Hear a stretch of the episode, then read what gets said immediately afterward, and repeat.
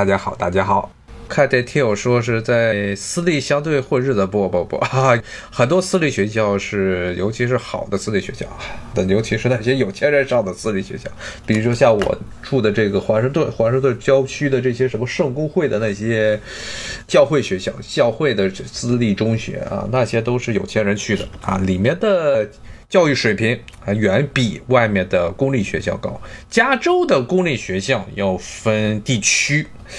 之前的节目也跟大家讲过啊，公立学校，美国的公立学校啊，它跟中国的也不一样，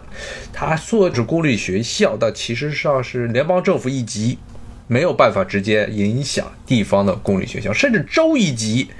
都不是直接管理，而是各个地方自己成立的所谓的学区啊，这些学区来自己组织所谓的公立学校。那公立学校主要的收入来源，主要的收入来源是这地方的税收啊，那这个地方的地产税最主要是地产税的一部分，还有其他的政府的拨款。所以呢，像加州这边的公立学校也要看地区，也要看住在什么地方啊，那个学区好不好啊，这是非常重要的一点。像在洛杉矶，最典型的洛杉矶，有一些这个华人住的区就非常烂，哈哈那些区的学区所在的这些公立学校就不咋地啊。像在华盛顿这边其实也是一样啊，好的这个学区，它其实因为周边是富人区或者是上层中产阶级住的地方，就是之前跟大家讲过，我这旁边这菲尔法克斯县是美国家庭收入中一些是排的第二，现在应该是第二还是第三吧啊，所以它那个学区非常好。所以他的公立学校也很不错啊，但是呢，呃，有钱人更多的是希望把自己的孩子送到私立学校去，好的私立学校啊，普遍的啊，私立学校，特别是优秀的私立学校，基本上老师，你从他的老师配置啊，从他的老师和这个学生的比例啊，都要远远的优于公立学校啊，比较好的公立学校也好，好多像。我知道的一些这些私立学校啊，在华盛顿州啊、加州啊，包括纽约、华盛顿这边的私立学校，这老师基本上，老师的学历一看啊，至少是啊硕士起，硕士开始，好多都是在著名的大学，什么哈佛、耶鲁啊拿到的学位啊，再去这些私立的中学教书。说句不好听的。美国的这些私立学校就是古代有钱人办的私塾，就是什么岳麓书院呢，差不多就那种感觉啊，都是到各地请的大儒来给这学生讲学啊。讲完学之后呢，这学生们啊，他们学到了这些知识之后啊，再进入同样地位比较崇高的这些私立大学，继续混圈子。啊，这是最重要的点。他们主要的目的，学习是一方面，但主要的是要锻炼自己的领导力，哈哈，然后混圈子的能力啊，是这么一个情况。这个就牵扯到美国的整个教育理念啊，跟咱们中国不一样。刚才听我说，这个觉得公立比私立更能学知识，哈哈。呃，你要看是在哪儿的公立学校。嗯，真的是要看哪的公立学校是什么样的私立学校。最好的私立学校要比最好的公立学校要好，但是呢，差的私立学校 这边也有很多这些比较小的教会学校，甚至是个人办的一些一些基金会办的这么一些学校，它的这个教育水平比一些优秀的学区的公立学校那就是要差。啊，三州南边还有一个号称美国最好的理科的公立的高中——托马斯杰夫逊高中啊，那个学校啊，可以说是确实是水平非常好啊。但这个就是私立的和公立的，它不是所有的这教育水平、教育素质是一样，它也是有这么一个偏差的，好的和坏的不一样。但是总体来说，私立的因为它的这些生源的背景，还有他们背后所依靠的势力。一般来说是比公立的要好一些，嗯，当然最好的公立学校有的时候能达到啊，能达到一些私立学校的一些标准，好的私立学校标准是这样。这 SAT 考试内容跟高考完全不一样啊！跟大家跟这位听友说了，这完全是两种考试，这完全是两种不同的考试。一个是所谓的打这智商测试名义的，其实是考你这个圈子，你生活的这个生活圈是什么样的圈子的这么一种考试啊。另外一个高考是一种你对于你学习到的知识、教育大纲上学习到知识的一种运用能力的这么一种考试，这是两个完全不同的东西。所以没办法做比较，完全不一样。只不过呢，是因为这两个都是考试，那考试总是有一些规律可循的，所以高考中我们经常要去背题型。SAT 它其实也是背题型，但这种题型呢，跟这高考的题型是不一样的 哈哈。如果一定要说的话，这呃语文这一类，你要把 SAT 它当做一个语文和数学考试，以及它有的时候加上一些其他的小科的考试之外，那要 SAT 的语文可以说是要比中国的语文要麻烦啊，中国的语语文考试要。麻烦一个很重要的原因，就是因为它涉及到一些很微妙的英语内部的用法。背过那个单词的，背过 GRE 单词的人都知道，英语上手非常简单，只要你这个背会了字母表，一开始一些常用的语言，大概其实五百到八百个常用字啊，你基本上正常的日常的对话基本上就能解决了。但是呢，你要看学术期刊，要看这些。上层白人看的这些杂志啊，入门是这个《纽约时报》啊，包括什么《华尔街日报》啊，啊这些报纸，包括这个，比如说民主党的这些什么《大西洋报》啊，还有比如说更加这个深一些的、深层的一些的报纸啊，或者杂志啊，比如说什么外交事务啊、外交政策啊，里面的里面的这些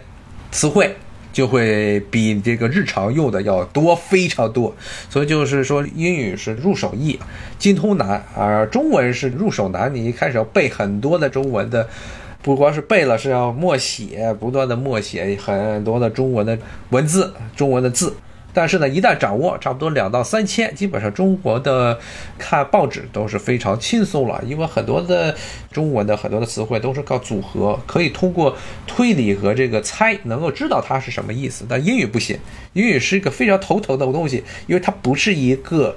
原生的语言啊。它最早的起源是日耳曼的那些土人，但这些土人呢，后来是大量的借鉴了拉丁语中的东西。有的是直接借鉴于拉丁语，有的是从这个法语啊，诺曼人讲的这个半吊子法语中借鉴过来的拉丁语，而这些拉丁语跟日耳曼语没有任何的亲缘关系。拉丁语是最早古罗马人、罗马帝国时代人有的一个通用语言，后来是拉丁语系，法语啊、意大利语啊、西班牙语，这些都是从拉丁语劣化而来或者白化过来的不同的语言。我看啊这个听友说，这个姚振宁说，国内大学之前教育比这个美国更能提高国人的素质啊，这从某种角度来说是对的啊，是对的，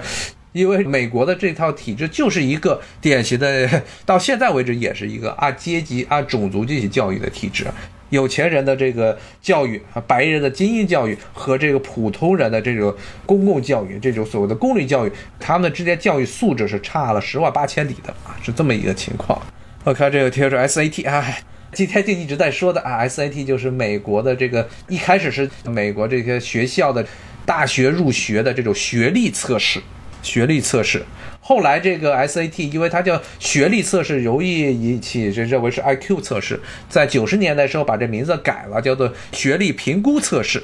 学历评估测试多少钱啊？我也不知道现在它的价钱了啊！可以去 ETS 的官网上看看啊，可以去 ETS 官网上瞅瞅。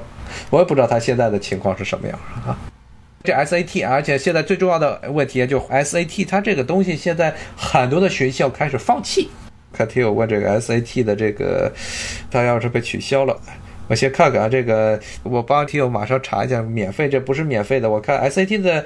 开支是这个，你考一次是四十九块五，呃，不是，不光是四十九块五，因为 SAT 现在要求是有一篇作文，加上作文是六十四块五美元，六十四点五美元，还算凑合吧，六十五块钱，六十五块钱。不需要 SAT，我还听友问，不需要 SAT，那怎么考啊？那这个听友就是忘了，我一直在强调的一个东西：美国的这些考试，它的目的不是为了测试你的学习知识的能力啊，而是用各种办法来想办法的来个让你这个筛选人、筛选圈子的这么一个东西。对于这些哈佛、耶鲁这些大学，它可以完全不需要 SAT，它就是综合测评，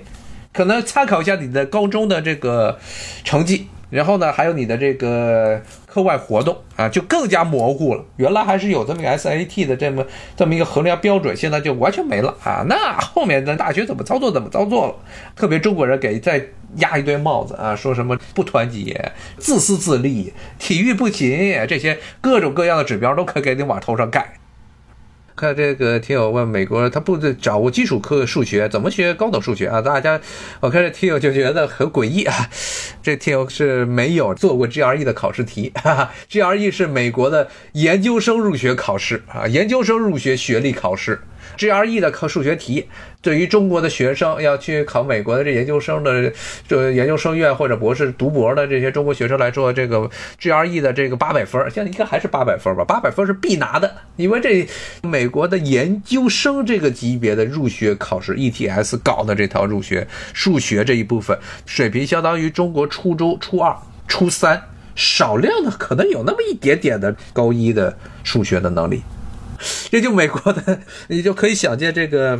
SAT 它的这数学了。数学它好像前几年刚刚才把这个代数给加进来，才把代数加进来。九十年代末还是零零年代初的时候才出现了代数。OK，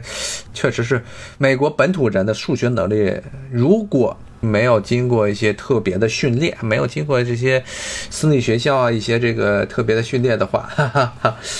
数学能力确实非常糟糕。而且 SAT 也记得前几年好像是零五年、零六年的时候，还把计算器还允许学生带计算器进考场，就这么一个水平。看这个听友问，不掌握基础数学怎么学高等数学？不需要美国人自己学，中国人来学，印度人来学，欧洲其他国家的人来学，那他们学就完了。美国人用这些人才就可以了。啊，至于美国的这些优秀的白人们，他们去干嘛？去当商人，去当律师，要不就是接盘这个老爸家的家业。他不需要学数学，他让学数学的人帮他们工作就完了，就是这个样儿。这个咱们的理解是完全是不一样的。好，今天咱们就先讲到这儿，谢谢，拜拜。